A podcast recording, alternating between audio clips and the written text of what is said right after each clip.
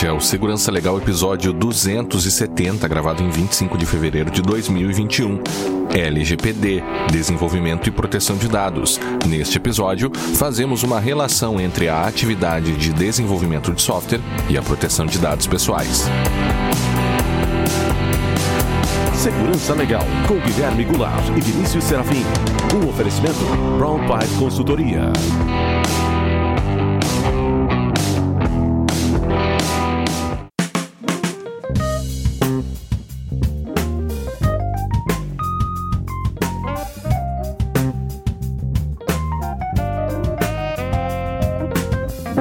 Sejam todos muito bem-vindos. Estamos de volta com o Segurança Legal, o seu podcast de segurança da informação e direito da tecnologia. Eu sou o Guilherme Goulart e aqui comigo está meu amigo Vinícius Serafim. Tudo bem, Vinícius? Como vai? Olá, Guilherme. Olá, os nossos ouvintes. Tudo tranquilo? Tudo ótimo. Na medida do possível, né? Vamos sempre, é, sempre fazer essa ressalva, né? A gente fala, mas a gente. Estamos no mundo, a gente sabe o que está acontecendo e não está tudo tranquilo, não, mas a gente vai tocando ficha a gente diz que tá só para não ter que ficar explicando, né? É quando perguntam, tá tudo bem contigo? O cara diz assim, ah, não, tô com uma dor no joelho e tal. é, pra... Daí o cara, o cara não fala, ele só diz, não, tá tudo bem, não, não explica, e, pra, né? e, pra, e pra escapar o cara ainda diz, não, tu não sabe, mas tu não sabe o que eu tenho. É, sim. Sempre lembrando que para nós é fundamental a participação de todos por meio de perguntas críticas e sugestões de tema. Para isso, estamos à disposição lá no Segurança Legal, no Twitter, arroba Segurança Legal, pelo e-mail, podcast, arroba segurançalegal.com, facebook.com barra segurança legal, youtube.segurançalegal.com, iTunes e Spotify. Também temos a nossa campanha de financiamento coletivo lá no PicPay, picpay.me barra segurança legal e também no apoia-se, apoia.se barra segurança legal. Todos os links lá no nosso site. Também precisamos lembrar que o episódio de hoje tem o apoio do Promobit. O Promobit é uma comunidade de pessoas que compartilham entre si as melhores ofertas da internet. A grande vantagem da plataforma é que as ofertas são enviadas por pessoas normais, os próprios consumidores dos produtos, contando atualmente com mais de um milhão de usuários cadastrados. A ideia é você pagar o menor preço nas suas compras pela internet. O Promobit ainda confere se aquele preço realmente é uma oferta e todas as lojas são verificadas, o que garante que só lojas reais e seguras sejam aprovadas para entrar no site. Entre os diversos produtos estão incluídos desde smartphones, tênis, eletrodomésticos, televisões, action figures e muitos produtos de informática. Se você estiver montando a sua nova máquina, saiba que no Promobit você encontra placas-mãe, memórias, né, Vinícius, e tudo mais que for necessário. Uhum. Para montar o seu novo computador. E o legal é que daí, tu, em vez de ficar só fazendo pesquisa por aí, tu consegue encontrar num lugar só. É claro, é. É, é, claro que você também não apenas use o serviço, mas participe também, né? Porque você também. Claro. Você pode, ao fazer uma verificação de uma oferta, ah, olha aqui, achei alguma coisa mais barato. Avisa lá, ajuda. É que esse é o é que é assim que funciona essas, essas ações coletivas, né? É. Em que a é. gente consegue se apoiar. Dê uma olhadinha, visite lá www.promobit.com.br ou baixe o aplicativo para iOS e Android. Mensagem dos ouvintes? Mensagem dos ouvintes. O nosso ouvinte João Quadros, Vinícius, deixou uma mensagem lá no episódio 266, lá no Data Broke, sobre os grandes, os grandes vazamentos, sobre os dados vazados. O que, que disse o nosso ouvinte João? O João Quadros, olá João Quadros, ele nos diz o seguinte: nessa onda de certificação digital, é um absurdo. Opa, desculpa. Nessa onda de certificação digital, um absurdo é a Receita Federal te obrigar a comprar um certificado digital para ter acesso online completo uh, aos seus próprios dados que a Receita guarda. Quando você vai, vai no atendimento presencial, eles te empurram para a internet, mas não falam que para conseguir o principal, você tem, de ter, tem que ter certificado pago. Tá certa indignação! Hum. a gente já falou que não ia mais ficar que não ia mais fazer isso. Um, um é choque de cultura. Tá? Mas é muito bom, cara. O... Os caras são muito bons. Fica a dica para assistirem o choque de cultura. É muito bom, tá? Mas olha o, só. Uma... Oi, fale. Não, mas antes, quando a gente estava lendo aqui, Vinícius, eu até perguntei, mas será que é um absurdo mesmo eles pedirem o, o certificado? E a gente ficou discutindo qual era exatamente o contexto é. que o João Quadros falou isso, né? É, assim, ó, primeiro eu, eu, sei o que ele tá falando porque eu já passei por isso, tá? Eu precisei uhum. acesso a algumas, algumas outras informações mais detalhadas das declarações e tudo mais. E tu tem a opção de fazer um código lá que tu não paga, né? Tu faz um código baseado nos, nos, nos, nos números dos recibos dos, das tuas declarações anteriores. E aí tu consegues uhum. acessar o site. Isso eu tô falando de memória, tá, gente? Eu não, eu não fui lá acessar recentemente, mas eu sei que tem ainda esse, essa opção. E uhum. só que fazendo dessa forma, você realmente você não tem acesso a tudo. Você não, tem, não consegue acessar todos os dados da, das suas declarações, por exemplo. Ou das fontes pagadoras, que é bem interessante, lá tem um resuminho e tal. Uh, e aí o, o, o que que sobra daí, né? Você vai, você tem que fazer o certificado, que você aciona, acessando com o certificado você tem acesso full no portal, né? Aos seus dados, obviamente. Então, por um lado, é um mecanismo de segurança. Por outro, é sim um, um, um, pouco complicado isso de forçar o cara a ter que comprar um certificado digital que não é barato. Né? uh, vai pegar um, aqueles A3, que é o né, custo-benefício, acho que é melhor. Uh, um token que custa aí uns 20 reais o, o, o, o, pen, o pendrivezinho, digamos assim, né? Eu acho que é muito mais, não, hein, não, Vinícius? Não, tu tá... compra por uns 20, 20 poucos. Compra por uns 20. Uns 20. É. Só que, não, aí que tá o ah. detalhe. Tu compra, se tu for na internet, tu catar, tu compra por uns 20. Agora, se tu for, uh -huh. se tu for com, na, no lugar que tu vai retirar o certificado, que tu vai gerar o certificado, né, na, na certificadora, aí te empurra um certificado a 60, 80, o pendrivezinho. Né? Ah, então, assim, e ainda tem mais um, uns bons reais aí, dá mais, dá frouxo, mais 200 reais. Agora tem que renovar o meu, o meu já tá vencendo, tá chegando no final dos três anos. Já vou levar mais uma mordida para renovar esse certificado. Mas deixa, deixa eu perguntar, é. será que o que o João não tá querendo dizer é que talvez uh, regras um tanto quanto frouxas ou suspeitas de vazamentos envolvendo esses serviços uh, de um lado e do outro uma exigência uh, do, do usuário final lá que de repente poderia ser suprida por uma outra forma de autenticação que de repente quase atingiria essa mesma cara essa mesma segurança sem o custo necessário. Será que não é isso que ele está querendo dizer? Eu, eu, eu tendo a achar que não, tá? Porque, uhum. e, e, e, eu discordo um pouco da maneira como tu colocou a questão, porque eu ouvi esses dias com relação ao Covid, tá? Tem uma certa uhum. atividade na qual eu participo e a gente tem tá remotamente fazendo tudo remoto desde o ano passado, direto, sem parar, remoto. E o pessoal quer porque quer voltar presencial. Né? E o argumento utilizado foi: a gente já está indo no mercado. A gente já tem que ir no mercado, a, a gente já tem que trabalhar. Então, qual é a diferença uhum. se a gente se reunir? Ora, a diferença é que tu vai uhum. te expor ainda mais. então, claro, claro. Então, essa é a diferença, caramba. é, então, é. essa questão de, poxa, vazam os dados, sim, isso é um problema e tem que ser resolvido, mas isso não justifica um relaxamento na segurança. Agora, que poderia ter um meio termo, ou seja, eu preciso realmente ter que pagar um certificado digital para alguém? Ou será que eu poderia ir. E agora eu tô botando até uma coisa mais difícil de fazer, né? Mas em vez uhum. da gente ir presencialmente num lugar para emitir um certificado digital, eu não, se eu fosse presencialmente na Receita Federal, ela não podia me emitir algum tipo de token para eu não precisar pagar nada, né? Para só acessar os meus dados? Uhum. Entende? É, dá para bolar outras soluções em cima disso. Ah, não, beleza. Claro, você, claro. você, tem a possibilidade de acessar aqui com o aplicativo gerador de tokens da Receita, mas você precisa de um código que você tem que tirar nas agências da Receita. Oh, bom, uhum. ok. O certificado digital a gente tem que ir presencialmente mesmo para gerar o certificado. É, mas ainda assim, acho que daria para fazer outras coisas. Mas daria, claro. no mínimo, dava para reduzir, tirar esse custo aí, que sim é um empecilho para a pessoa acessar o, os seus próprios dados, né? O titular acessar, o titular, falando aí, né? LGPD, né? Uhum. O titular acessar os seus próprios dados. Beleza. É isso, Ivan. Obrigado então, João. Não, opa, tá valendo o próximo já. É isso, é. João. Um grande abraço, cara. o Ivan é agora, é, nosso agora ouvinte, vem o Ivan, o Ivan, isso aí. O Ivan Wilhelm deixou uh, uma mensagem também aqui por e-mail. O que, que disse o nosso ouvinte Ivan Wilhelm? Ou, ou Wilhelm, dependendo, né? Se é, se é alemão ou inglês. Mas enfim, hoje tive a oportunidade de conhecer um bairro planejado que está sendo criado em Santa Catarina. E existem vários vídeos divulgando o empreendimento, mas em especial um que fala sobre a segurança do local. E olha, parece que estamos em um episódio do Black, Black Mirror. Ah, como vocês veem questões de uso de biometria e reconhecimento facial sendo utilizados em cidades planejadas, entre aspas, com o meio de aumentar a segurança das pessoas também, entre aspas, desse meio de aumentar a segurança das pessoas. ali dá o link do vídeo, vai estar lá no show notes. Aham. E É, então, é, assim, acho que uma boa recomendação, até pra gente não tocar o vídeo aqui, Vinícius, mas é. É. ele deixou, o Ivan deixou o vídeo aqui, É, então acho que assim, cara.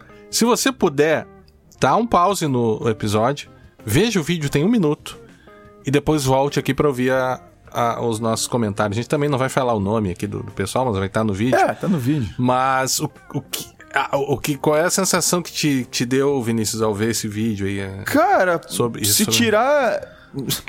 Se tirar a, a, a musiquinha legal, aquela musiquinha envolvente, né? Que vai evoluindo, assim. Uhum. E tirar aquela, aquela voz de venha também você para cá, né? E colocar uma, uma música mais sinistra, assim, um som mais sinistro. E colocar o Snowden falando da. Da, da vigilância em massa que o governo americano fez. Cara, não precisa mexer em nada no vídeo. Muito pouca coisa no vídeo pra você É. tirar. Cara, eu fiquei preocupado. Assim, eu, não- eu, não, eu não curti.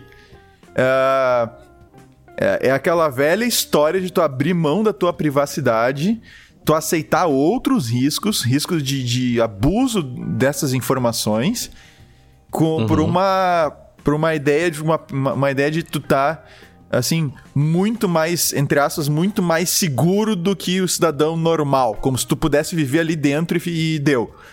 É. Uhum. Ah, cara, eu, eu vejo com muita preocupação isso, viu?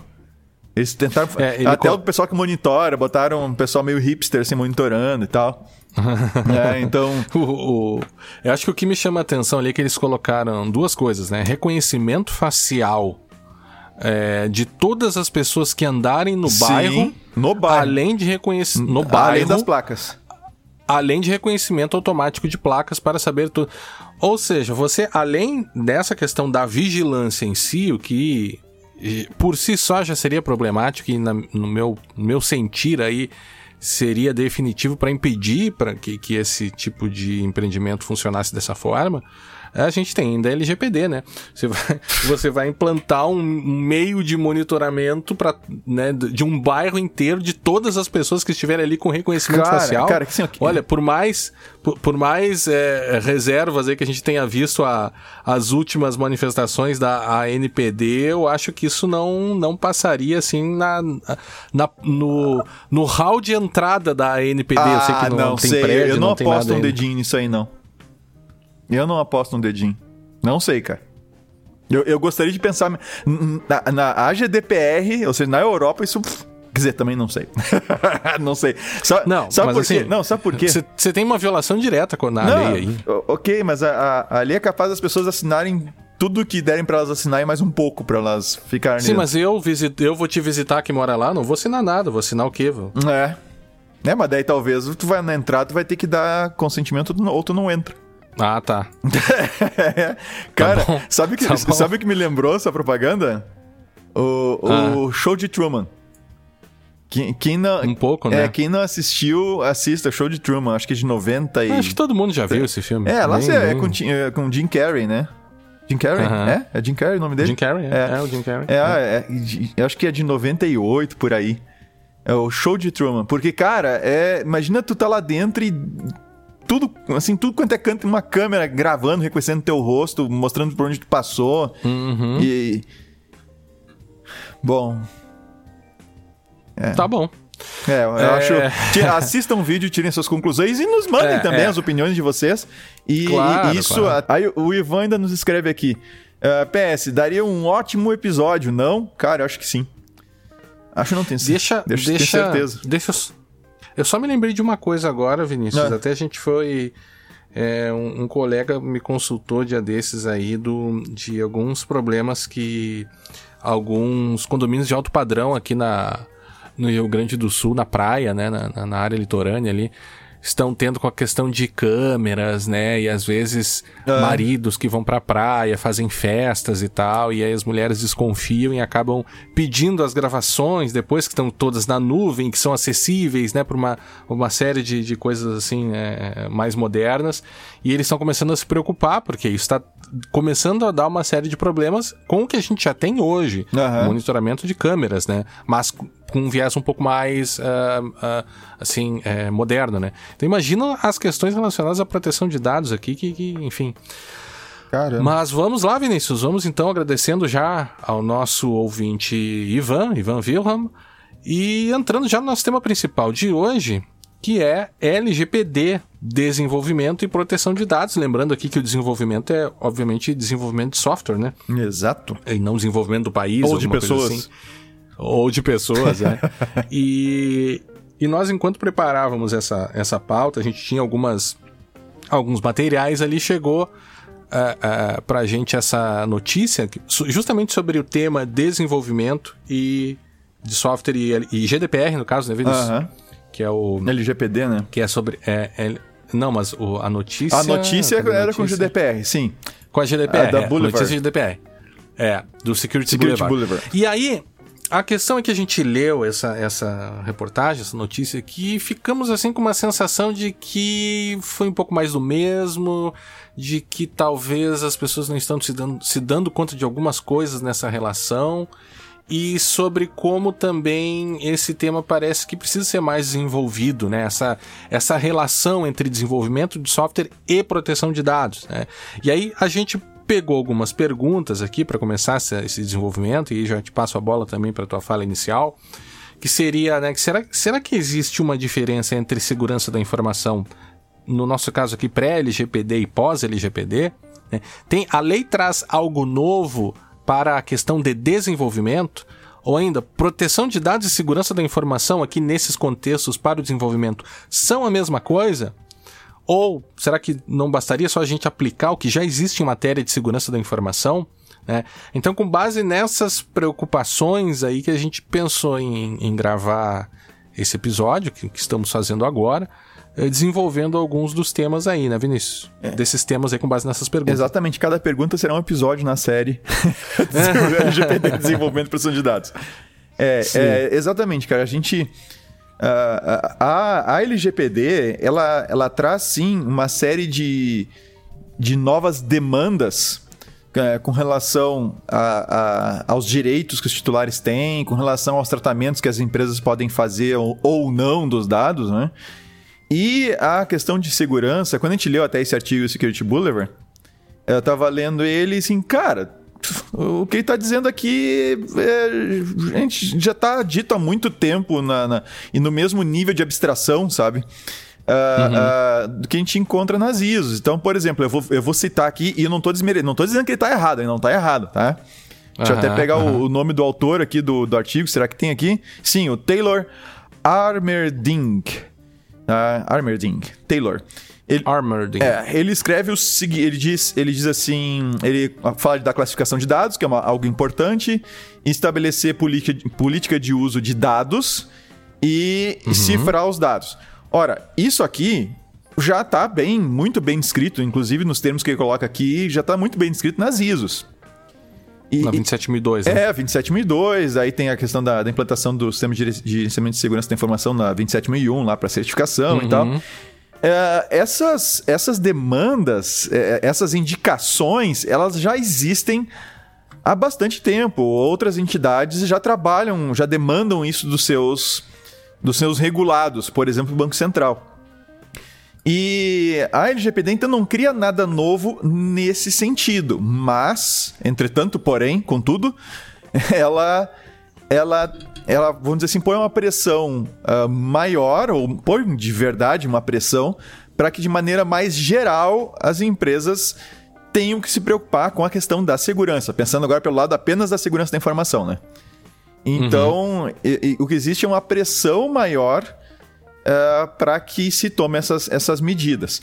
Essa pressão que nós vamos ter que ver o quanto que ela vai ser, né, Guilherme? Porque a gente está diante aí de alguns vazamentos bem longos, que bem grandes que aconteceram recentemente, e a gente está vendo pouca ação da, da NPD nesse momento, né? Então, isso, como a gente já comentou em outro episódio, isso vai ditar mais ou menos ah, qual é a expectativa com relação à atuação da, da NPD. Vai que, vai que ela nos surpreenda, né? Vai que ela tá só esperando entrar as multas e, e sanções em vigor para poder sair funcionando a valer. Mas eu acho que não é esse o caso, né? Uhum. É, eu acho que ta- talvez a gente tenha limitado a questão do desenvolvimento e a sua relação com a LGPD apenas a, a aspectos de segurança da informação.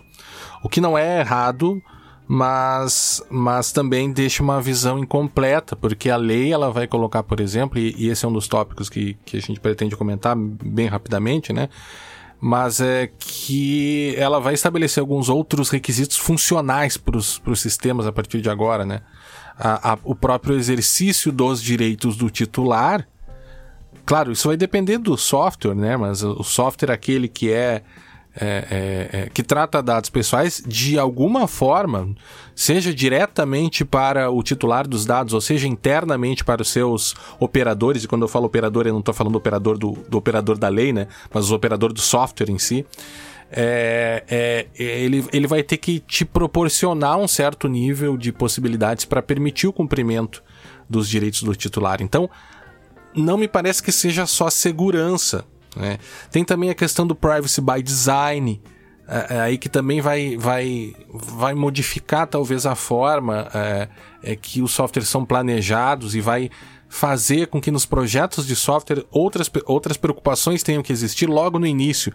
Essas preocupações que a gente sempre comentou da segurança da informação que devem existir desde o início, desde o planejamento, acerca da segurança somente, aliado a isso nós temos que ter as preocupações e os requisitos colocados pela. Que são colocados pela lei. Né? Uhum. É, e, e, isso tem eu acho que tem várias ramificações dentro do software, sabe? Não é só. Uh, falar em desenvolvimento e proteção de dados não é falar só em segurança. Exato. Acho que essa é a primeira, Exato. primeira constatação que a gente pode fazer, né? Exato. Embora também seja falar sobre segurança, né? É, e aí essas coisas que não são apenas segurança, né? Essas outras coisas que surgem são. E até a gente comentava sobre isso quando a gente se preparar para a gravação, né, Guilherme?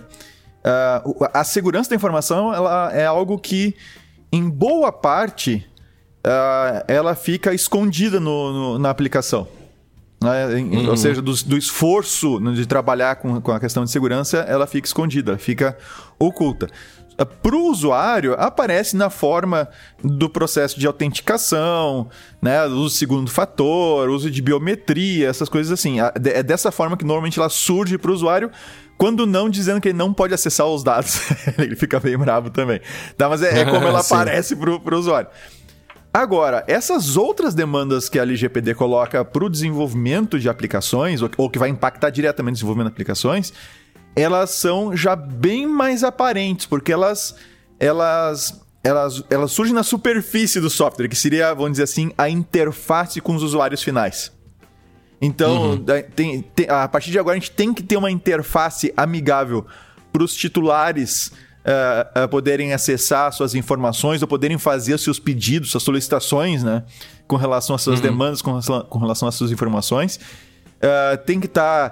Tá, a gente até o site tem que ter lá a indicação, a pergunta dos cookies, ou seja, e, e essa é a parte que começa a afetar diretamente o usuário, porque ela, ela mexe na interface com o usuário e quem desenvolve vai ter que prever essas possibilidades, esses, essas telas, essas nova, uhum. essa nova área dentro do software que está desenvolvendo. Né? Então, é, Interessante. É, é. Esse, esse é, um, é um primeiro ponto. E no, no que diz respeito a, a, vamos dizer assim, não o usuário, não o usuário final, o cliente, mas o, o, o, titular. O, o, funcionário, é o titular, mas os funcionários da empresa que utilizam aquele sistema, eles, por sua vez, também precisam de outras interfaces. Eles precisam uhum. de maneiras de, uma vez chegando a solicitação de, um, de uma nova. de um titular, por exemplo, deles conseguirem no atendimento verificar se existe alguma informação daquele titular no sistema. E lembrando que essa, uhum. essa indicação de que existe informação ou não tem que ser dado de imediato. Então você vai ligar uhum. para a empresa e dizer: olha, eu sou fulano de tal, eh, vai se identificar de alguma forma e, assim, ó, eu queria saber se vocês têm informações a meu respeito. E a empresa teria que fornecer. É, claro que isso é bem delicado, tá? Para vocês verem, não existe uma fórmula mágica para tudo, porque imaginem que a gente peça só o CPF e o nome da mãe para saber se a pessoa tem dados lá, né? Se a empresa tem dados da pessoa. E imaginem que legal eu entrar em contato com uma clínica que faz algum tipo de tratamento muito específico de saúde. Seja ele de, de qual ordem for, né? Psicológica, talvez, ou que envolva tratamento de doenças uh, como AIDS e, e, e, e por aí afora. E eu ligo para lá, eu dou o teu CPF, Guilherme, e dou o nome da tua mãe, que não, hoje em dia não tá muito difícil de encontrar essa informação na internet, e pergunto se tem informações a teu respeito lá. Eles vão dizer, sim, temos. Talvez só esse sim temos Não, mas- já é informação sensível, né?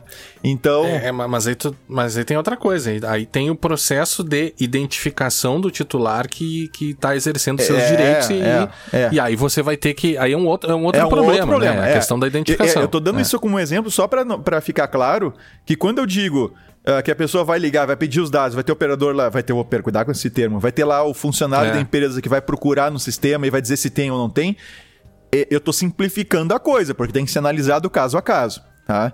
Então, e- essas telas, o monitoramento mesmo, e a- do que tu comentavas, né, Guilherme, do- dos acessos dos funcionários aos dados dos titulares, então, você tem que prever ah, ah, o registro né, das ações de quem acessou os- as, as informações do Vinícius, quem acessou, quem alterou as informações do Vinícius, quem deletou as informações do Vinícius e assim por diante. Uhum. Então, É, o- são coisas novas, são novos requisitos aí que têm que ser realizados, né, que têm que ser im- implementados no software. É. Ah, é, é claro que o, a, a questão da segurança ela emerge no primeiro momento e ela é a resposta mais fácil, né, quando a gente fala em desenvolvimento e, e LGPD, porque os grandes. Eh, um dos grandes vetores de vazamentos, ou de incidentes, melhor dizendo, são falhas de software, né? São vulnerabilidades em software. Então é, é, é comum, né? E, é, e agora, a partir de agora, por conta da própria pressão é, é, da- das sanções que a lei coloca, a, a- a tua análise de risco em saber qual é a extensão do teu impacto no caso de um vazamento, é, ela vai ter que ser ela vai ter que ser diferenciada porque tu tem possibilidade de multas, não poder mais tratar aquele dado, né, ter que suspender é, o tratamento de dados e tal. Mas assim, é, isso não muda é, o fato de que desde sempre todo o software precisa ser desenvolvido levando em conta a segurança, né? Nesse sentido, não há uma novidade, eu não sei se tu concorda com isso ou não. Sim, concordo contigo. Não, não, Aham. não, não, não há uma novidade aí. É, o, a- o que há é uma. É uma. É um, incen- é um incentivo maior Um para. incentivo legal. É, um incentivo legal, um incentivo maior aí para para se implementar esses controles, né, Guilherme? Isso aí que a gente vem. Que, que a gente tá, tá percebendo, porque. ah, eu acho que eu até já comentei em outros episódios aqui. Gente, eu escuto desde antes de 2000. antes de 2000 o mercado da segurança vai explodir no Brasil. Ah, Em 2001. não, aqui, cara. Em 2002 eu ando É, da é, segurança. é, eu ando sendo segurança. Aí passa. uns- Não, 2000 e tanto. Cara, nós estamos nessa há um tempo já. E, e o que eu tô percebendo, o que a gente tá percebendo é que teve um impulso maior nessa direção agora por causa da LGPD. Né? Tá, tá demandando algumas coisas. E mesmo da, da própria relação entre as empresas, né, Guilherme?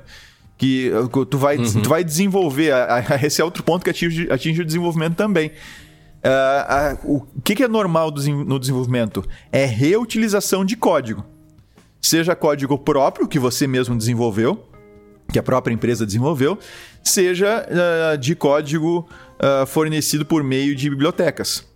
que a gente usa. Não, não, não tem como tu desenvolver hoje sem usar uma biblioteca de alguma coisa.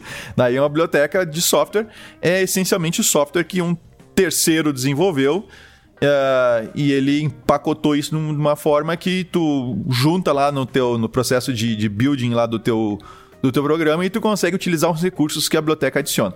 Então tem biblioteca pra vocês imaginarem. Agora eu tô abrindo um pouquinho para quem não é da área, tá? Ah, então eu posso ter uma biblioteca, por exemplo, que lida com- especificamente com biometria. Eu posso ter uma outra biblioteca que lida com arquivos compactados, né, com compactação de arquivos. Uma outra biblioteca de tratamento de imagem, para botar uma fotinha, fazer alguma uma coisinha assim.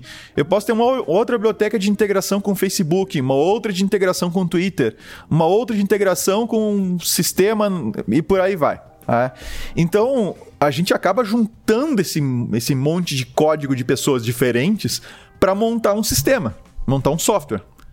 E aí você também tem que ter um cuidado no que, que você está colocando para dentro do software, né?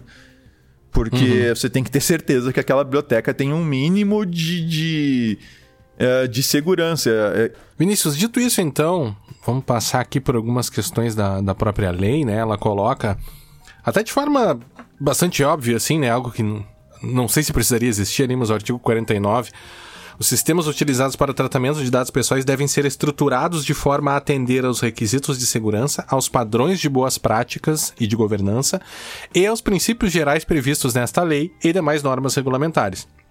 Claro que quando ela está falando em princípios gerais, ela não está falando só sobre os princípios da LGPD, mas ela está falando de uma maneira geral que, por óbvio, o sistema que trata dados pessoais deve estar apto a cumprir os requisitos da lei. A lei, como a gente sabe, é muito complexa, né? Entre elas, uh, e, e, entre a, a, as medidas da lei, lá no artigo 46 também, ele vai colocar no âmbito ali do, da segurança e do sigilo de dados, a necessidade de adoção de medidas uh, técnicas e administrativas. Uhum. E nesse sentido, Vinícius, deixa eu pegar o livro aqui. Eu não lembro se eu comentei, mas saiu um, um, um livro novo aí, chama Tratado de Proteção de Dados Pessoais, coordenado pela Laura Schertel Mendes, Danilo Doneda, Ingo, Ingo Sarlet, o, Otávio Luiz Rodrigues Júnior e tendo também como coordenador o Bruno Bione, e que eu e o professor Fabiano Menck escrevemos sobre um, segurança da informação e incidentes e tal, e falamos um pouco sobre essas medidas técnicas e administrativas, né? ou seja, você, a lei coloca que você precisa ter tanto medidas técnicas no sentido de meios técnicos, né, para no ambiente que vai, vai, que aqueles, aqueles dados são tratados, mas também med, eh, medidas administrativas ou organizacionais ou o que importa na, na criação de procedimentos, de, de políticas, né, de segurança, políticas de tratamento de dados e por aí vai. Isso que está na lei também não é nada de novo. Né? Talvez a novidade comece ali no programa de governança em privacidade, no artigo 50, que vai impor algumas, algumas medidas, todas elas também conhecidas, né, de segurança, mas ele coloca algumas questões interessantes ali, né, que esse, esse programa de governança ele deve estar adaptado à estrutura, à escala e ao volume de suas operações, que é algo um pouco parecido que a gente vê lá na, na GDPR ou no GDPR, que envolve nessa análise geral de risco que você vai saber para tentar determinar quais são os requisitos de segurança do teu software, também saber os custos de implementação dessas medidas, né? Uhum. Porque se o custo for absurdamente proibitivo e completamente desalinhado com, volto para LGPD, estrutura, escala e volume das operações, pode não ter sentido você adotar aquela medida porque ela é muito, eu diria, exagerada, né? Isso é muito difícil de você saber, né, Vinícius? É, é e, e esse é um problema, Guilherme, que a gente que a gente começou a discutir alguns anos atrás, quando, quando eu digo a gente, é a comunidade de maneira geral. A comunidade se preocupa com proteção uhum. de dados e, e com as ações que o, que o Facebook já vinha fazendo há mais tempo, o Google também. E que é uma preocupação de tornar caro demais para novas, novas iniciativas entrarem no mercado. Uhum. Então, por exemplo, claro, hoje uma GDPR pode cair de pau em cima de um, de um Google e de um Facebook e tudo mais. E, e o Facebook vai ter estrutura jurídica é, e técnica para conseguir brigar pelo que ele quer brigar e se adaptar àquilo que ele não consegue ganhar. Uhum. Agora, uma empresa que está que tá iniciando, ou seja, uma nova. um, um novo empreendimento, uh, pode sim sofrer com para entrar no mercado por causa justamente dessas leis. Ou seja, as leis, por um lado, são muito boas, são necessárias. Não, muito boas é outra uhum. questão, mas elas são necessárias. Elas são necessárias para fazer essa regulação, mas elas podem sim ter aquele efeito de, de atrapalhar a inovação, né?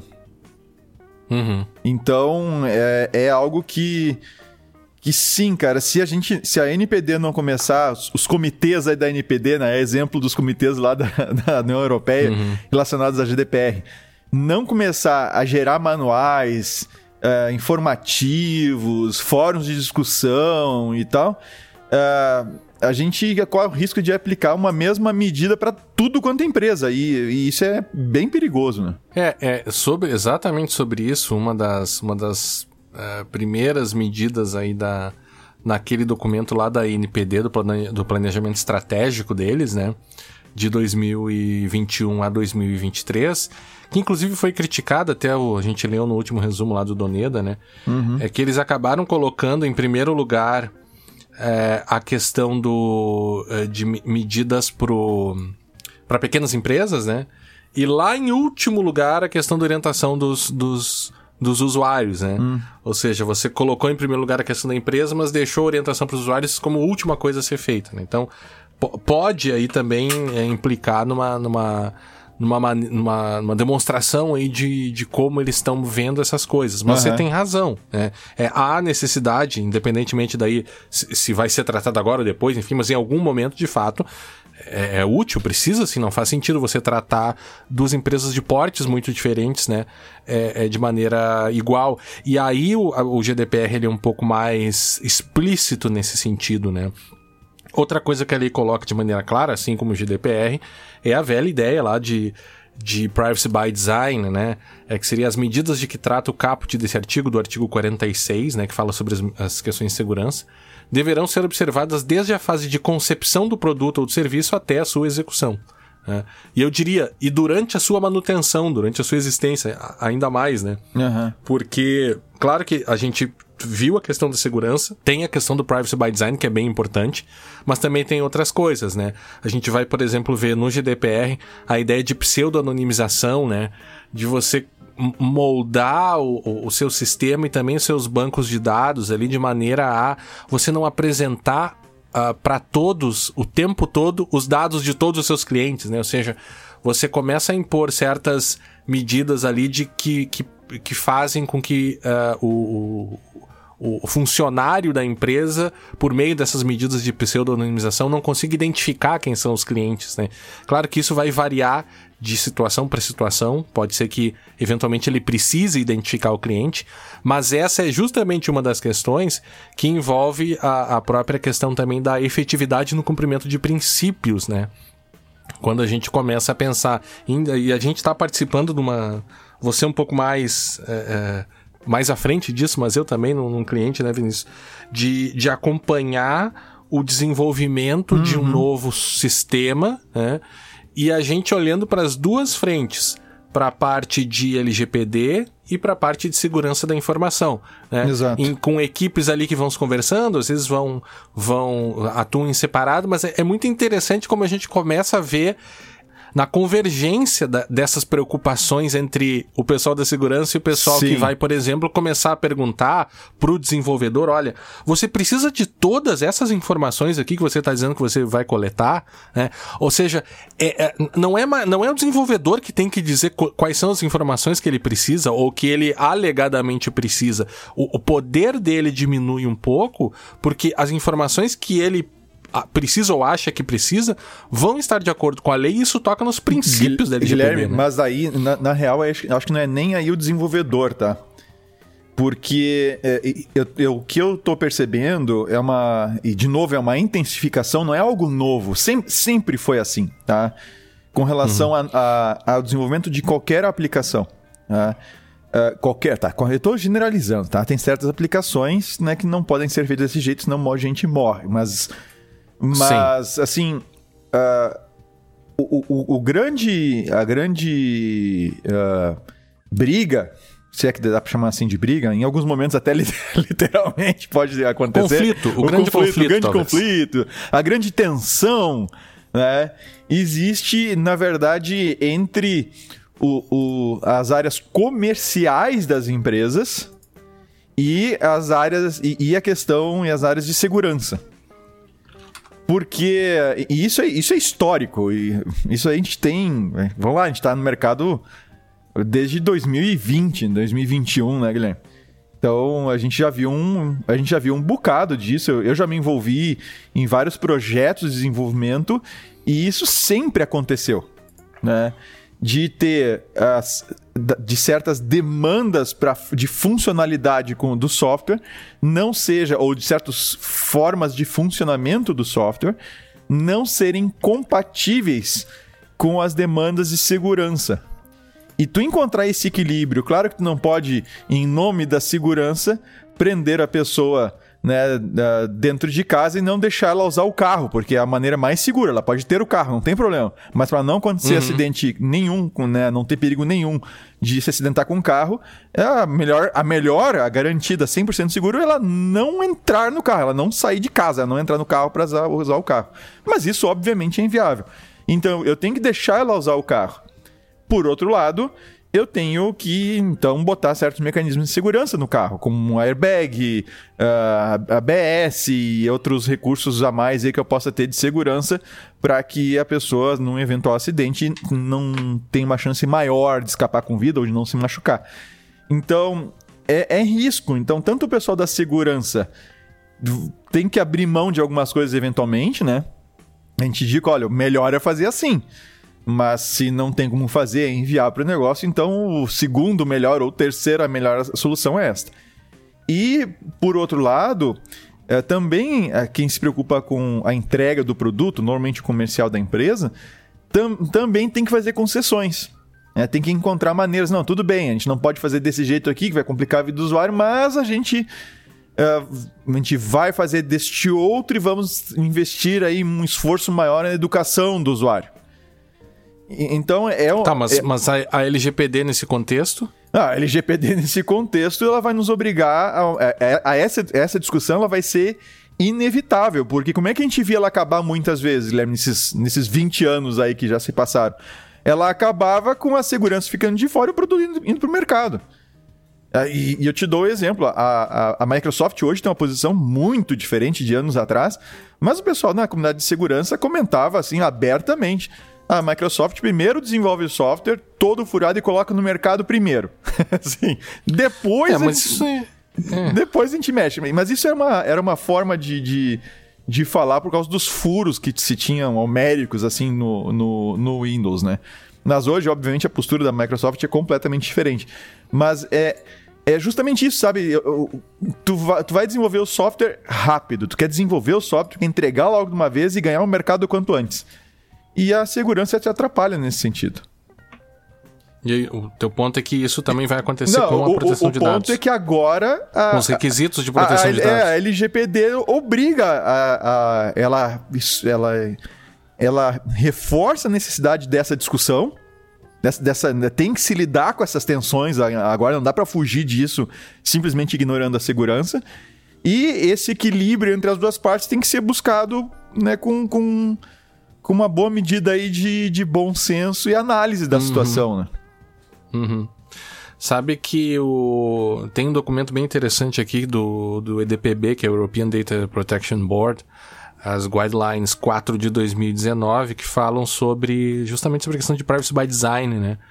E, e é bem interessante assim porque eles, entre outras coisas, eles falam que seria importante, eles recomendam que, que você tivesse eh, KPIs, né? ou seja, Key Performance Indicators, para mostrar ali como que o teu software está nessa tarefa de cumprir com o LGPD, né? Uhum. Então ele sugere ali alguns, por exemplo, ah, redução, de, redução ou aumento do tempo de reclamações dos titulares acerca da LGPD.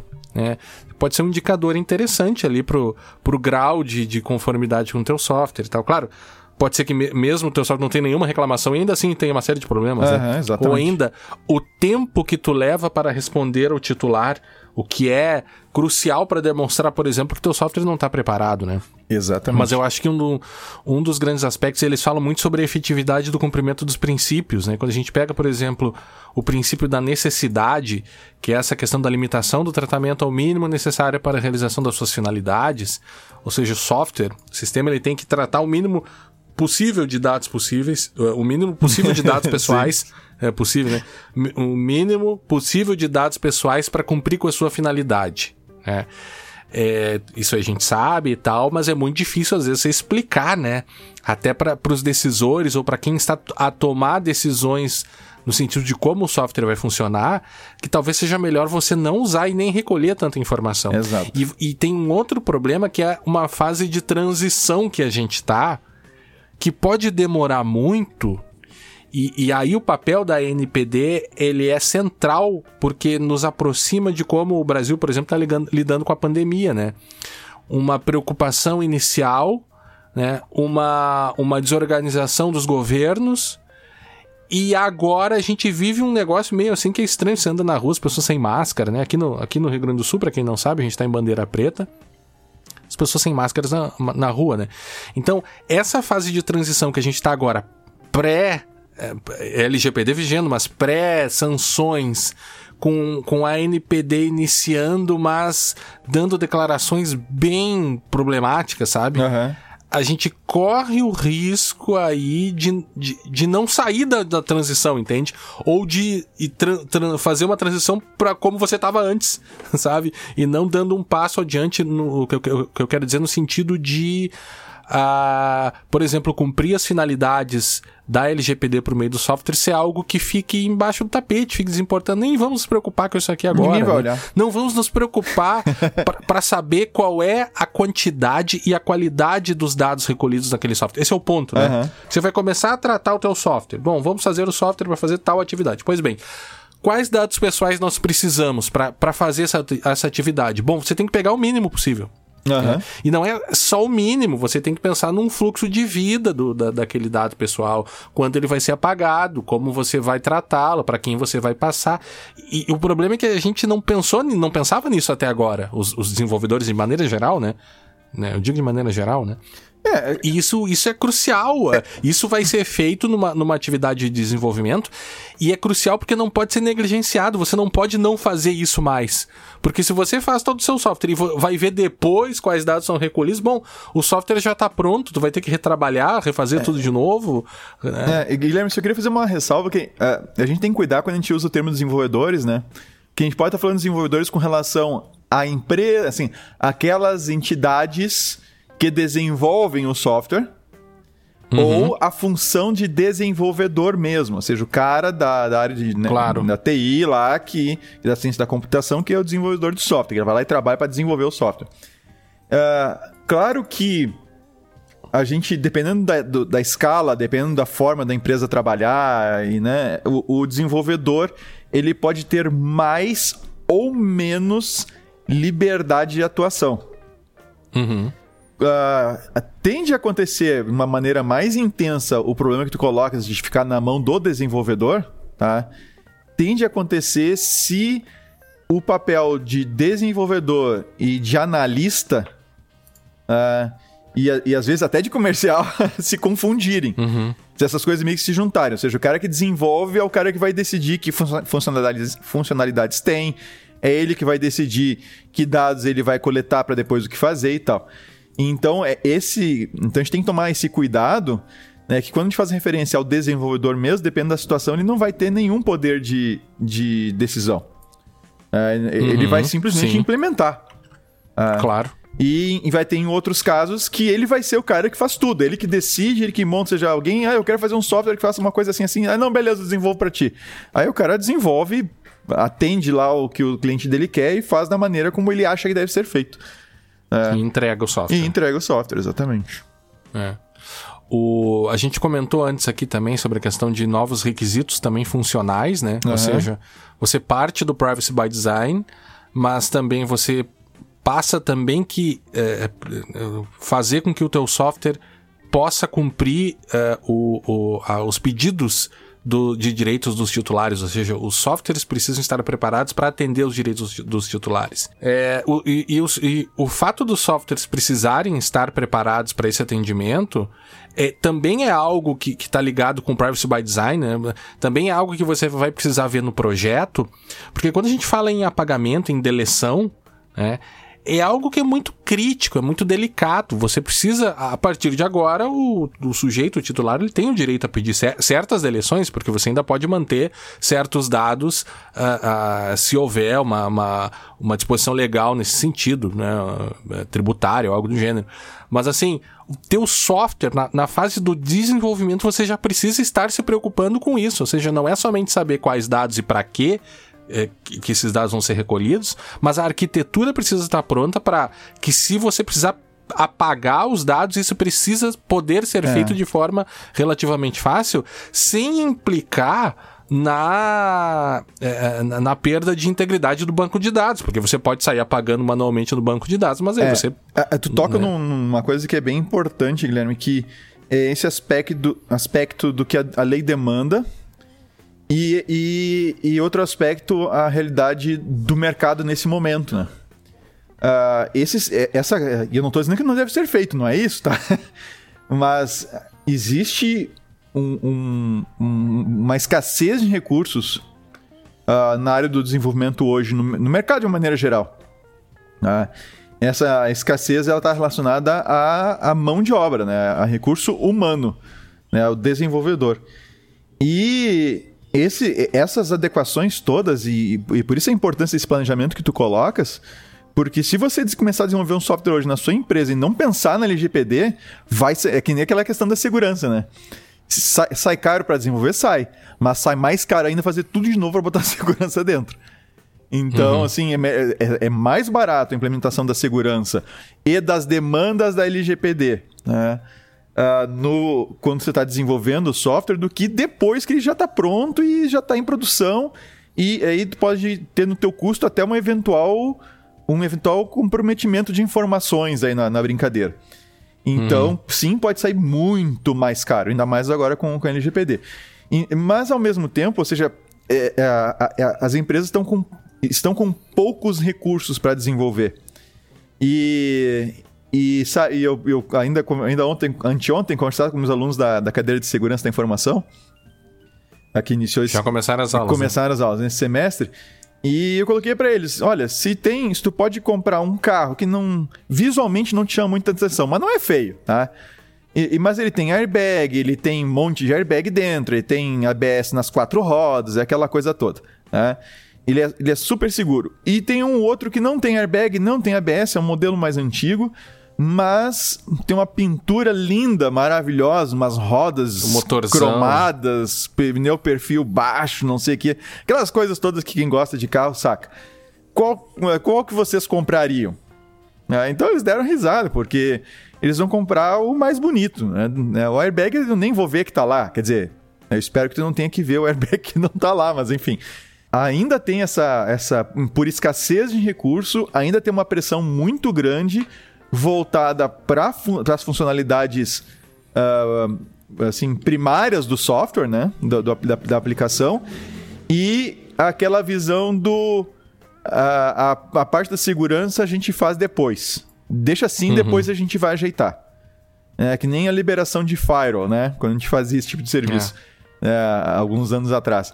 Configura o firewall Tá tudo fechadinho, direitinho como tem que estar. Tá. Aí vem uma nova aplicação ser implementada na, implantada na empresa. Quem fornece a aplicação não sabe dizer que portas usa, como é que são as conexões, aquela, aquele inferno, né? E aí vem aquela coisa de baixo para cima. Libera tudo, depois a gente vê. De cima para baixo, né? Ah, eu falei de baixo para cima? Sim, é, não, falou. né? De cima para baixo. É de cima para baixo. Libera tudo que, que depois a gente vê. Faz funcionar, depois a gente vai fechando. E, cara, a realidade é que isso não acontece. Sim, raramente é isso o... efetivamente acontece. É, e a gente a gente ainda tem que pensar que se, se você tiver num, num cenário de software as a service ainda é, é mais complexo, né? Porque você ainda pode correr o risco de ter uma controladoria conjunta ou uma relação de controlador-operador, e aí já vai ter que ver os contratos, né? Uhum. É, por, por, porque o software as a service tu ainda vai ter todo o desenvolvimento por trás, tu ainda vai ter que confiar nesse terceiro para desenvolver e também te entregar junto com aquele sistema. Esse, esse é o ponto, né? Os sistemas, a partir de agora, eles têm que ter requisitos funcionais, pelo menos para cumprir uh, os direitos do titular e fazer cumprir princípios e, e, o que a lei coloca, né? Isso é muito mais do que segurança, é muito mais do que impedir vazamento. Gerir risco de vazamento e impedir vazamento, ele salta aos olhos no primeiro momento porque é, é o que a gente vê, é o vazamento, é, é a pior coisa, né? Mas por trás daquilo você ainda tem uma série de outras coisas né, que, que, que, ainda não aparecem. Outro ponto interessante é que o lado do Privacy by Design, a gente tem também aquela famoso, o famoso Privacy by Default, é que é os sistemas estarem ali preparados é para ter as opções relacionadas à privacidade e proteção de dados colocadas de maneira sempre mais favorável ao titular. Uhum. Né? E, e, isso inclui, inclusive, o próprio consentimento. Né? O próprio consentimento ele, ele não pode estar já pré-marcado. Né? Um grande erro aí dessas, de, dessas cookie walls que a gente vê por aí é as coisas tudo já pré-marcadas. Né? Então, isso ah, também sim. é algo que, não, e, ou, que precisa ser visto. Ou com aquela sacanagem, mas isso o Google usa bastante também, tá? Ainda ontem eu estava configurando um Chromecast para uma pessoa da família à distância assim, aqueles botões que significam não, não quero compartilhar, não quero fazer isso agora e tal, são aquelas. É só o texto destacado. Uhum. E o botão pra te aceitar e não sei o que é um botão mesmo. é um- ele tem um É. fundo azul com texto em cima. Então tu olha aquelas Aham. duas coisas, visualmente, tu tende a ir pro botão. Claro, Ah. claro. Isso o pessoal do, do, do European Data Protection Board nesse documento fala. É, e, e- Que é. Pode continuar. Não, e nos cookie walls, tá acontecendo justamente o que tu tá falando, Guilherme. Eu, eu, eu agora, agora se lembrar, não foi, não sei qual foram os sites, mas eu acessei uns dois ou três sites agora nesse final de semana que apareceram cookie walls e me chamou a atenção que assim, tava na minha cara a opção pra aceitar só os que ser- seriam necessários pra os essenciais, né? Ta- Tava Uhum. na minha cara a opção. Cara, e eu não tava encontrando ela. Só por causa do esquema do design gráfico e das cores, assim. Então, a, a Uhum. coisa foi, assim... a- alguém parou e, e alguém que entende muito disso parou pra fazer aquele cookie wall.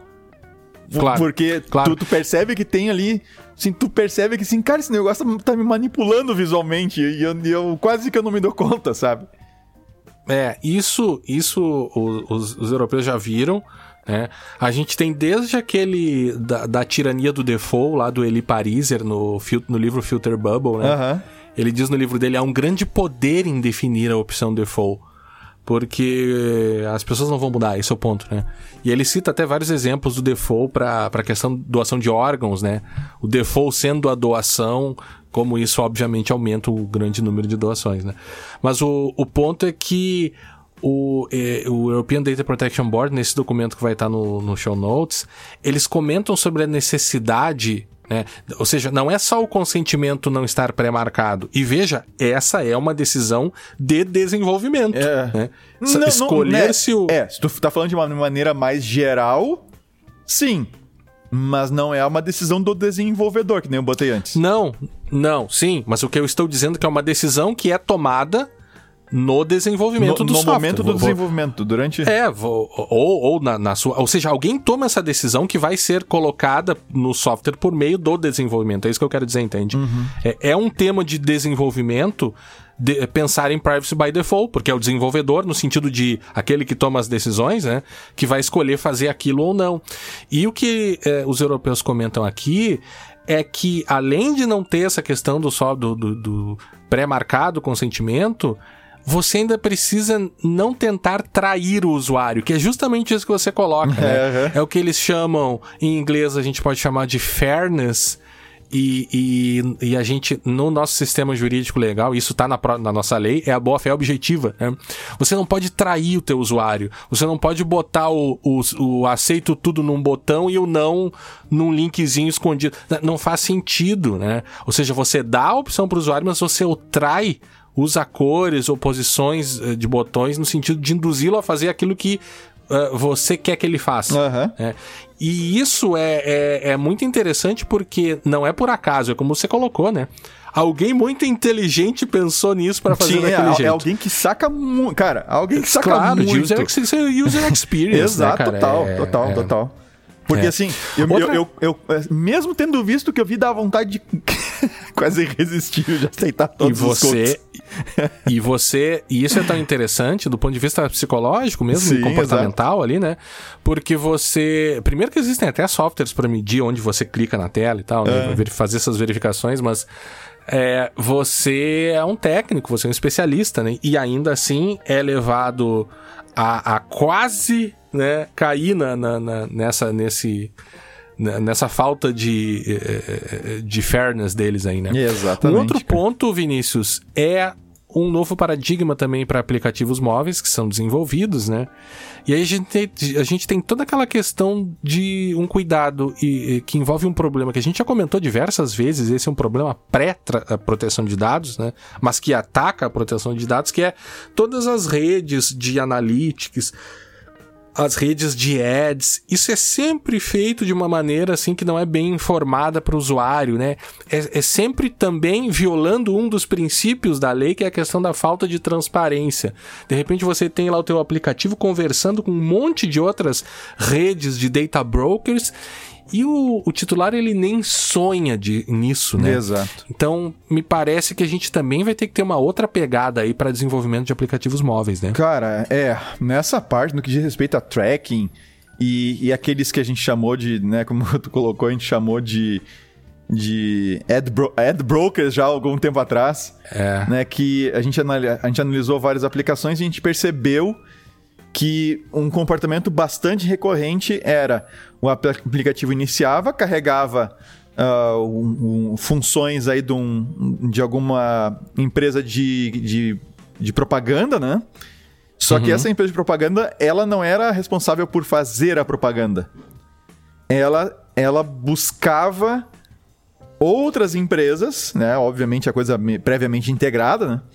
Buscava diversas outras empresas, diversas outras plataformas de propaganda, e essas outras plataformas é que faziam tam, faz- é que faziam, não, também faziam rastreamento e outras coisas mais.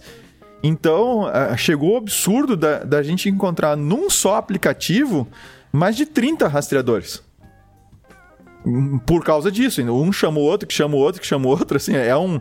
E, e- e tem uma imagem, agora, eu lembrei dela agora, tá? Senão, se a gente, se a gente achar, a gente coloca no show notes, que era o ecossistema de, da- do esquema de propaganda. Anos atrás fizeram essa, essa imagem, não sei se tu lembra dela.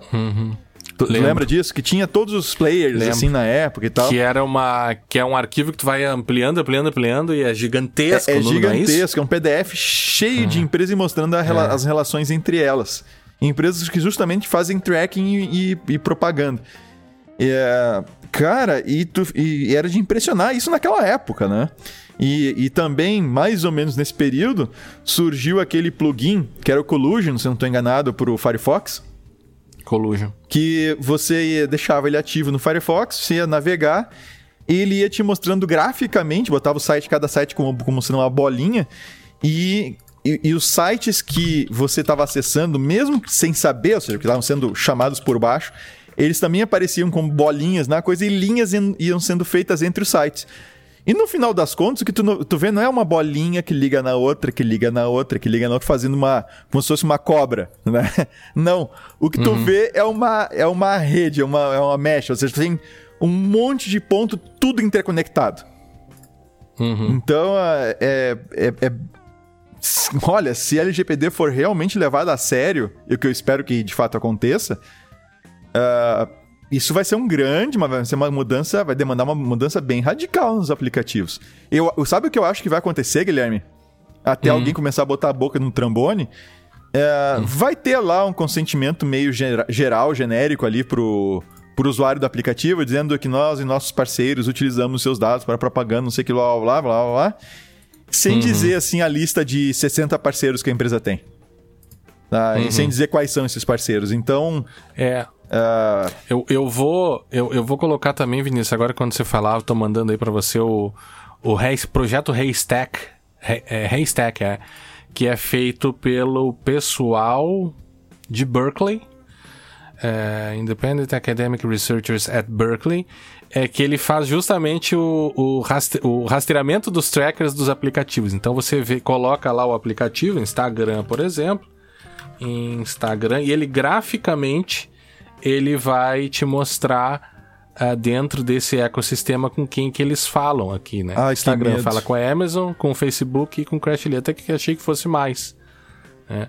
E, mas aí você consegue ir vendo por aplicativo, vai ficar, a gente usou num, num dos projetos que a gente participou aí, esses, esses caras, e é um negócio bem interessante para ter uma ideia disso. Mas assim, é no sentido de ter uma ideia, porque você é, é, de fato vai precisar dar mais, pelo menos mais transparência nessa questão das atividades. E tem outra coisa ainda, né? O, os softwares vão precisar, e se recomenda que eles sejam preparados, já com uso de, de- já com planejamento de dashboards, para que o próprio usuário consiga ele buscar essas informações sem precisar ter que abrir uma, uma solicitação para o encarregado da empresa para demorar, ou seja, pensa o teu software já para dar um certo poder ali para o titular, para que ele possa pelo menos ver a existência de dados, fazer solicitações pelo próprio aplicativo. Uhum. Vai ter que se pensar também na própria gestão do, do consentimento e na forma de coleta de consentimento dentro dos aplicativos. Né? Outra coisa não é porque tem GPS no telefone que você pode usar o GPS e dados de geolocalização no seu software sempre. Né? Há ah, uma necessidade. Tu, tu, lembra, só pegando essa questão do GPS, tu lembra o que, que o Uber tentou fazer?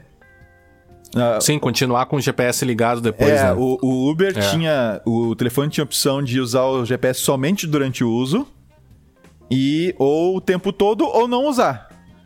E o que o Uber fez foi em dado momento de dizer que de, de forçar a tu dar ou permissão o tempo todo para o aplicativo ou tu não vai conseguir usar o aplicativo. E em seguida a Apple lançou uma, uma versão nova do iOS que e, e, essa versão ela tirava essa, uh, essa opção da, da mão do desenvolvedor, do, no caso do Uber, né, do fornecedor do aplicativo, e forçava, né, deixava o sistema forçava que o usuário podia escolher mesmo apenas só durante o uso e o aplicativo ainda assim teria que funcionar, não teria como o aplicativo demandar o, o que o Uber estava fazendo. E, a, e aí se voltou atrás. Se não, cara, o Uber estava monitorando todo mundo o tempo todo. É. Além, do, é, além, além do que já faz, óbvio, né? Já faz, né? É. Outro ponto, Vinícius, é que o nível de auditabilidade dos sistemas que tratam dados pessoais vai precisar ser melhorado, né? É. E quando a gente fala em nível de auditabilidade, a gente, come, a gente fala não somente sobre essas questões da própria questão, questão do consentimento, né? Que precisa ser a forma de obtenção, precisa ser comprovada pelo responsável, pelo agente que recolheu o consentimento, mas também o próprio registro das atividades de tratamento pelos funcionários que você colocou lá anteriormente, né? Essa é uma questão de segurança que a gente se preocupava em mais ou menos, maior ou menor grau, ou mais ou menos preocupação, mas agora isso é mandatório, né? Porque as atividades de tratamento precisam ser registradas por conta da, da indicação na lei, né? É, é você tem que saber, você tem que ter um, um grau de auditabilidade bastante grande, como tu colocaste. Não é algo, de novo, não é algo novo. Tá? Uh, mas agora você vai precisar disso para responder a demandas legais. Então você não pode dar um problema qualquer de vazamento dos dados, que aliás, né, não, não precisa, é, não, a gente não precisa mais chamar de, fusa, de vazamento, a gente pode chamar de, de dilúvio ou de tempestade de dados ou coisa parecida. Sim. Uh, porque não é mais vazamento uh, de tanta informação que já tem. Então, você pode até usar esses termos e tal, e a gente tem essas, essas questões, esses vazamentos todos. Então é o seguinte, Guilherme, se a NPD é, realmente levar a sério o, o, esses vazamentos, realmente começar a, a agir, cara, é, o que, que, ela vai, o que, que, ela, que, que ela deveria fazer, né? O que, que ela vai acabar fazendo? Ela vai nas empresas onde ela suspeita que tenha acontecido o vazamento, vai demandar a demonstração de que tu está em, em, acordo com a LGPD, essa demonstração vai ter vai ser dada através de análises técnicas das evidências que vão ter que forne ser fornecidas. E se tu pegar a LGPD pegar a 27701 como referência também. Lá vai dizer o que tem que ser feito com relação à auditabilidade e tudo mais. E aí tu vai olhar e vai ver que não tem. Então, assim, é, é, aí, assim, mesmo que você não, mesmo que não se tenha uma evidência clara de que você foi o responsável pelo vazamento, você vai ficar claro que também você não tem nenhuma possibilidade de auditoria para detectar caso isso acontecesse. E isso é um desrespeito flagrante da LGPD. Então. Uhum. Uh... E, e, outra, não, não é Oi. só isso, não é só no incidente, mas esse é o ponto, né? Sim, tem um incidente, mas não é só para o incidente, porque o, a lei vai dizer que você precisa. Exato. É, é, ou seja, mesmo sem incidente, nenhum, esse é ponto, né? exato, pode ser verificado. Mesmo que não, não, seja, é. não seja contigo o incidente. Se é que aconteceu Exatamente. algum. Mas é, se tu é. não tem essa auditabilidade, tu tá desrespeitando a LGPD. É, porque tu precisa ter a, a, o registro das e atividades. Agora, percebe, é... percebe como isso é pesado para empresas de menor porte? Claro, claro. Em termos de recursos, não só no desenvolvimento, claro. mas depois de manutenção mas desse negócio aí, todo. Mas aí é, é, o, é o passo, é, é, aquela coisa, né, cara? É, é o passo além que às vezes a gente precisa dar de profissionalização da, de certas atividades, né? Uhum. O, o, o desenvolvimento hoje, ele se tornou, não é só hoje, né? Mas ele se tornou uma das atividades mais importantes para a vida moderna, uhum. né? É, é uma das profissões mais importantes que existem e carregada de, de obrigações e, e, a gente deveria, isso é o que me dói, sabe? Entre tantas coisas que me dói no, no Brasil, a gente deveria estar tá estudando isso nas faculdades de análise de sistemas. Isso deveria ser o dia a dia, ah, essa gurizada, então, esse pessoal então, então, deveria estar tá respirando isso, Vinícius. Tá, mas então e, deixa eu dizer claro, uma coisa. Gente... Deixa eu dizer uma coisa. Ah, eu tenho que dizer uma coisa. Tem que exibir um pouco aqui a, a CETREM, que é, eu sei que tu vai dizer. a faculdade. Eu sei, é, sim, não, sim, não sabe que eu vou faça dizer. isso. Não, o senhor, o senhor sei, não sabe, pode. o senhor não sabe. Vai, não, mas vai. Não, cara, eu tava, a gente tava contratando uma outra pessoa lá para atuar na na infra lá da CETREM. Uhum. E, e, nós pegamos uma, uma pessoa do que está fazendo o curso, o curso uh, do ensino médio técnico, do técnico em TI. Uhum. E aí, quando eu fui uhum. conversar com essa pessoa, eu perguntei, tá, eu, mesma coisa, já ouviu falar alguma coisa de LGPD e tal? E sim, é, no, ensino, no ensino médio, no, no técnico né, é, é, em TI, ela tá. Essa pessoa viu o. viu, tá vendo sobre LGPD. Uhum. Então, cara, isso é muito legal. Tá bom que é, é que é num curso específico, né? É um, é um curso técnico. Claro. Mas é muito interessante. Já tá vendo ali no ensino médio essa informação. É, é eu, eu não digo que não aconteça, evento claro que acontece, até porque a gente, quando dá as nossas aulas, a gente fala sobre isso, né? Mas o, o, o ponto é também, é, você falou como é difícil, né? Claro que é difícil. Mas ao mesmo tempo também, a, a gente vai precisar ah, evoluir nessa atividade, no, no sentido de também dar maior seriedade. É, é um passo além, é, é uma outra. É uma outra, um outro checkpoint que, uhum. o, que a, o desenvolvimento passa a entrar agora, né? Com, com menos, com mais responsabilidade, com menos possibilidade de tomada de decisões por conta dessa, dessa grande imposição que agora é feita para ele, né? Uhum. É, a gente vai lançar em breve aí, Vinícius, um curso de, de, de LGPD e desenvolvimento. Fiquem atentos aí, né, Vinícius? Exatamente, e... a gente está tá se preparando para isso. É, para ter algumas coisas, para conversar, continuar essa conversa que a gente está tendo aqui a título de, de introdução ao tema, né? Uhum. É, o, o, próprio, o próprio podcast pode servir também, o próprio episódio pode servir também como material, mas o ponto é que há uma necessidade de dar um passo além e, e, parece que esse é o momento, né, Vinícius? Exatamente. É... é... Assim, já, o momento mesmo já passou, assim, o momento já ideal. Já passou. Já passou. Agora a gente já está correndo atrás do, do, do cavalo, digamos assim, para usar uhum. uma, uma, uma, expressão mais nossa aí. Então a gente, é. a gente já está correndo atrás. Então é, é muito importante que também não se saia no desespero fazendo a coisa de qualquer jeito. Uh, e, e ao mesmo tempo não dá para se fazer assim com, com uma displicência que, que, que torne o processo moroso e que ele não, e que não aconteça, porque vai ter consequências logo ali adiante, né? Então uhum. é, a gente tem que encontrar o, o ritmo adequado para fazer essa, essa busca pela adequação dos nossos sistemas, dos nossos processos à LGPD de tal maneira que não faça com que a gente pare de trabalhar, que a empresa pare de cumprir a sua, a sua missão, né, seu objetivo primário, mas ao mesmo tempo não dá para fazer de um jeito que você vai ter alguma evidência que está preocupado com LGPD lá em meados de 2023, 2024. ah, então. É, e a transição, né? A, a gente deveria estar tá usando esse, esse momento para a fase de transição e isso não está acontecendo, em, acho que na grande maioria das empresas, né? O, e isso é muito delicado porque não se altera software dessa forma com a profundidade das coisas que a gente viu aqui tão facilmente, né? Uhum, exatamente. Então. Mas enfim. Vinícius, eu acho, de minha parte era isso. A gente já tá aqui quase uma hora e meia falando. Demos uma parada que vai ficar no final, a gente vai edita, corta um pouco, né? Mas eu acho que a gente conseguiu trazer alguns dos temas, como a gente comentou antes aqui, tá? A gente está preparando esse curso aí e outros temas também vão, vão ser mais desenvolvidos lá, como por exemplo a questão do desenvolvimento terceirizado, a questão dos contratos uh, uh, envolvendo terceirização de, de desenvolvimento, uh, sistemas em nuvem, enfim, vocês vão poder também encontrar é, nesse cursinho aí que nós vamos disponibilizar em breve. Tá certo, Vinícius? Perfeito, seu Guilherme, é isso. Então, mais ou menos. mais alguma não, coisa? mais uma terminar? vez foi um prazer.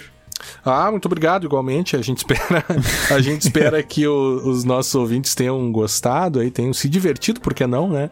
A gente se diverte fazendo aqui, falando sobre sistemas e esperamos que tenha sido também proveitoso para todos e nos encontramos agora no próximo episódio do podcast Segurança Legal. Até a próxima. Até a próxima.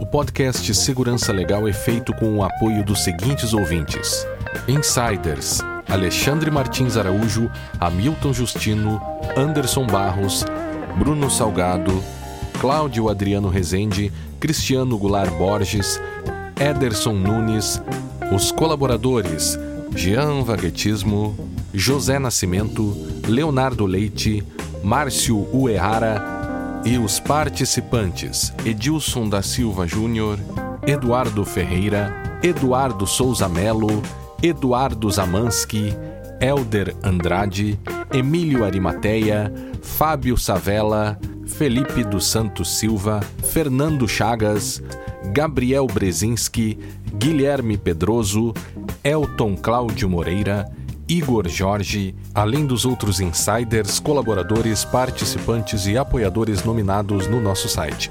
Apoie você também o podcast Segurança Legal. Acesse picpay.me barra Segurança Legal.